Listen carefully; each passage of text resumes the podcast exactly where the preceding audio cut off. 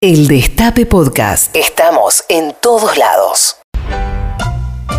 Miércoles arrabaleros y al ritmo del 2x4. Cortamos la semana y nos vamos a la milonga. Ale Lingenti y esos tangos de colección. En Volver Mejores. Hola, querido Ale, ¿cómo andás, amiguito? Hola, Adi, querido, hola, compañeras, ¿cómo andan todos por ahí? Muy bien. Muy bien. ¿Vos cómo va? Bien, muy bien, con muchísimo calor en Madrid, ahora sí, calor potente, de 43, 44 grados, la verdad que está, Oh, me imagino está cómo debe estar. Qué feo. Eh, Bueno, y, y la columna de ¿Querés, Adi, querés un IFE? ¿Querés un IFE o algo que te mandemos? Un, un, un repro o algo así. Sí, dale. lo que, lo que quieras. La, la- eh, la columna de hoy está motivada por, por una experiencia personal. Eh, ayer estaba tomando un café en un, en un bar de Madrid y Ah, resultó ser... No sé, no le corto, no le corto porque no, no tengo que poner realmente, porque te, porque pa- si no es para cortarle. Pero viste, de- además lo tira así Ah. al pasar. Me estaba Sí, tomando un ha- café en hace, Madrid. hace un calor aquí en Madrid mientras que estoy tomando algo y me está sobando abajo. Así falta, dale. Bueno, resulta que, que el dueño del lugar, que es un lugar que no tenía ninguna pista de ser argentino, era argentino y estaba sonando en el bar una canción que van a reconocer muy rápido, pero igual les voy a decir cuál es, que es Y París vuelve. Y a partir de, de ese hecho eh, armé esta columna. Escuchemos un poquito de Y París vuelve.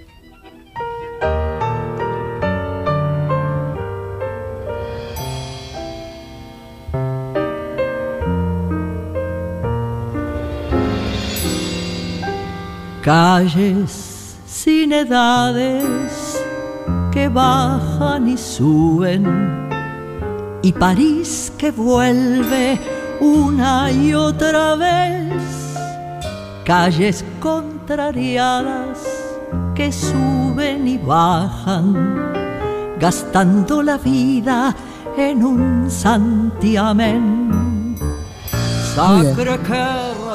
Esto es París vuelve. eh, y ahí me disparó, me disparó la columna de hoy, eh, porque Susana Rinaldi, recordé que estuvo exiliada durante 25 años en Francia. De hecho, Daddy, mirá lo que son las casualidades, Conexión Astral, me estaba contando que ella estuvo en el programa del Gato Silvestre contando parte de, de lo que pasó ahí en París. Eh, recordemos que Susana Rinaldi se fue porque la AAA la empujó a ese exilio, Daddy.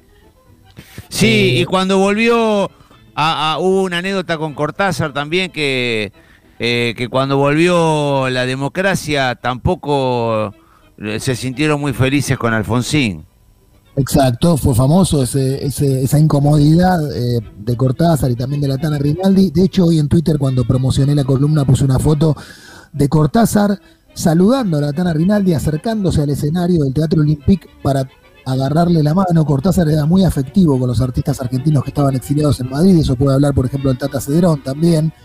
Eh, quiero contar un par de datos biográficos de la Tana Rinaldi. Eh, hoy vamos a hacer foco igual de su, de su exilio en París, pero nació en Buenos Aires en 1935, es decir, que tiene 85 años.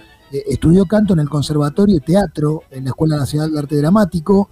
Cuando ella apareció, Daddy, en el universo del tango a fines del 66, en la Argentina había un golpe militar. Vos fíjate que todas las historias que recordemos están muy puntuadas ¿no? por este tipo de sucesos eh, que comandó Juan Carlos Onganía contra Arturo Ilia y con Perón en el exilio, una dictadura muy oscurantista que procuraba ahogar la efervescencia cultural de los años previos. Recordemos que esa era la época, por ejemplo, del Ditela en la Argentina. Bueno, eh, el tango, eh, por su parte, estaba viendo como su popularidad, de la que había gozado mucho hasta los años 50, hasta mediados de los 50, empezaba a diluirse, ¿no? O sea, era un mal momento en general para empezar una carrera en el género. Había una vanguardia de músicos renovadores con Astor Piazzolla a la cabeza, eh, pero era un momento difícil, era un momento difícil además para las mujeres eh, del tango. Eh, y salvo estandartes muy tradicionales, como las orquestas de Osvaldo Pugliese y de, y Aníbal Troilo, el resto tendía a repetir como fórmulas muy viejas que ya no entusiasmaban al público, ¿no? que además estaba muy enganchada la gente, sobre todo la gente joven, con la aparición del rock. Eh, bueno, y aparece Susana Rinaldi en ese contexto con un estilo nuevo, una voz delicada, un decir que mezcla dos cosas que parecen contradictorias. Yo no sé si vos esto lo notás, pero viste que la Tana Rinaldi tiene una cosa muy sutil y a veces muy rotunda. Es difícil que un cantante tenga esas dos características.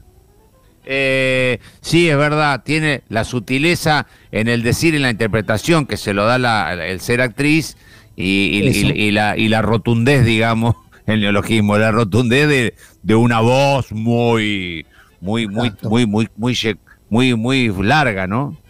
Bueno, además ella, además ella eh, prescindió de todas las inflexiones más arrabaleras y de los temas machistas, apeló a un repertorio muy variado, muy bien elegido, que mezclaba romanticismo y mensaje. Digo, por ponerlo en nombres de letristas, elegía temas de José María Contursi de Discépolo, eh, de Homero Mansi Cátulo Castillo, gente que unía la poesía con la protesta, ¿no?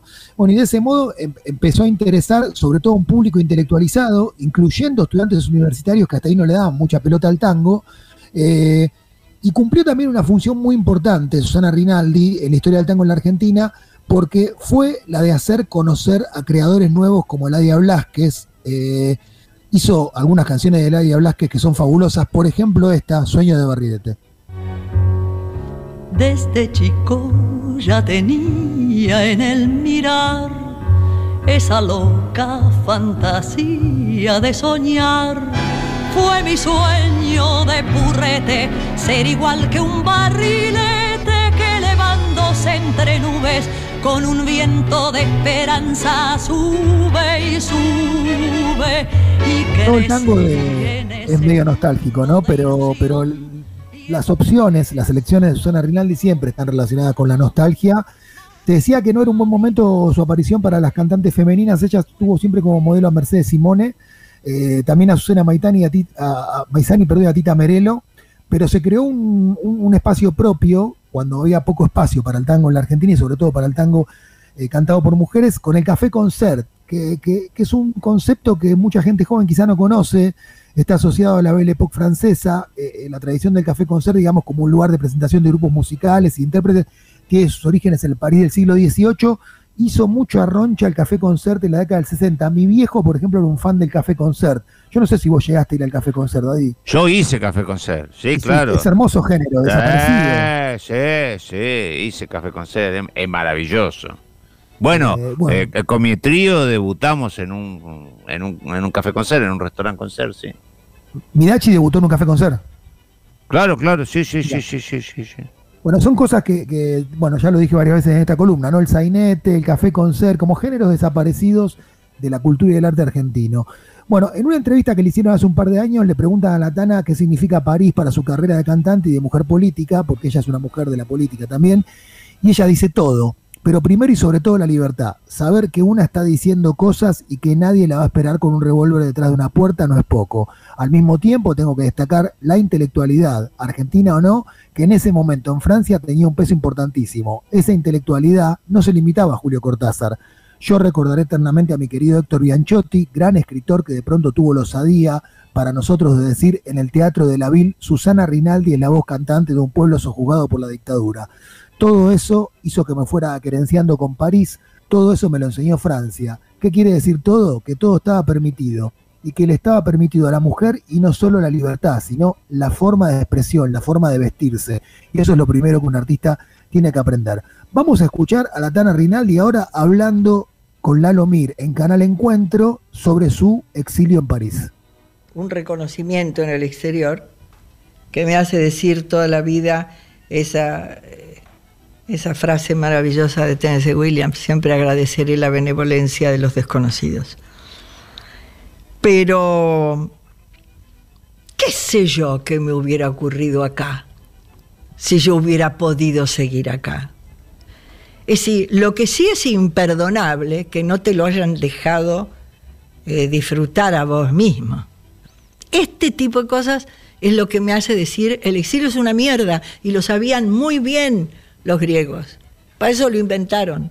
Y hay que tomarlo en cuenta, saber que las cosas en las cuales nosotros contribuimos sin querer muchas veces, como para que esas, esas cosas se repitan, ¿por qué no te vas?